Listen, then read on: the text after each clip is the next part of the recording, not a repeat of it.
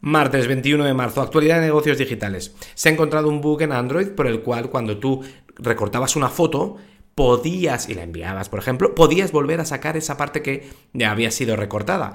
Imagínate el lío que te puede traer personal y profesional. Microsoft ha salido a la luz pantallazos en el que parece que están construyendo un wallet, un monedero digital para eh, cripto, es decir, para enviar criptomonedas o para enviar NFTs entre los usuarios.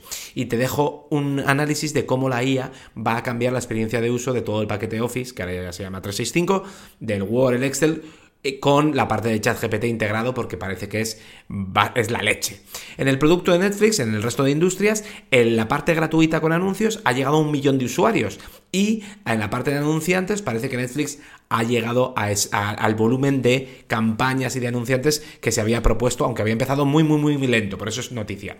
Twitter empieza a enseñar el número de veces que un, un, tweet se ha guardado, bookmark, ¿vale? Primero lo hace en iOS y luego se va a expandir a Android. Epic ha sido multada con 245 millones de dólares por engañar a usuarios para hacer compras que no querían, lo típico de, ay, lo he comprado sin querer, alguna vez me ha pasado, y eh, recuerda que Epic es la que se estaba envolviendo la bandera de la libertad para hacerse pasar el bueno cuando demandó a Apple. San Francisco vuelve a estar de moda en la escena tecnológica por la inteligencia artificial. La, la gente está yendo a vivir a San Francisco para aprender.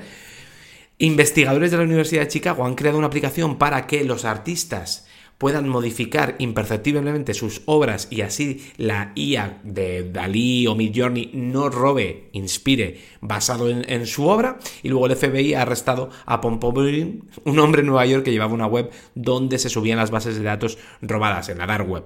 Por cierto, en, en el artículo de hoy te dejo cómo Atari ha sido el germen de tres megaindustrias. La de las maquinitas, claramente la de las consolas con cartuchos, esa es la segunda, y la tercera te la dejo para que la leas en el post. Hasta mañana.